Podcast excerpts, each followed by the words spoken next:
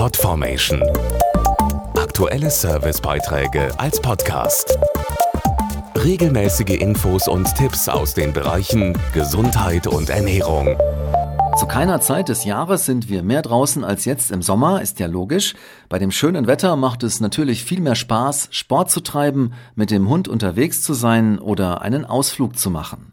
Ob mit oder ohne Kinder, eines lässt dann oft nicht lange auf sich warten. Kleinere Verletzungen oder Schürfungen zum Beispiel beim Inlineskaten.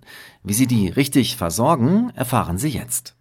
Erste Hilfe, aber richtig. Das rät Apothekerin Jutta Döbel jedem, der sich jetzt im Sommer beim Sport oder Ausflug eine kleinere Verletzung zuzieht. Bei einer Schürfwunde sind nur die oberen Hautschichten betroffen. Deshalb blutet es auch kaum und die Wunde kann ganz einfach ohne Pflaster an der frischen Luft heilen.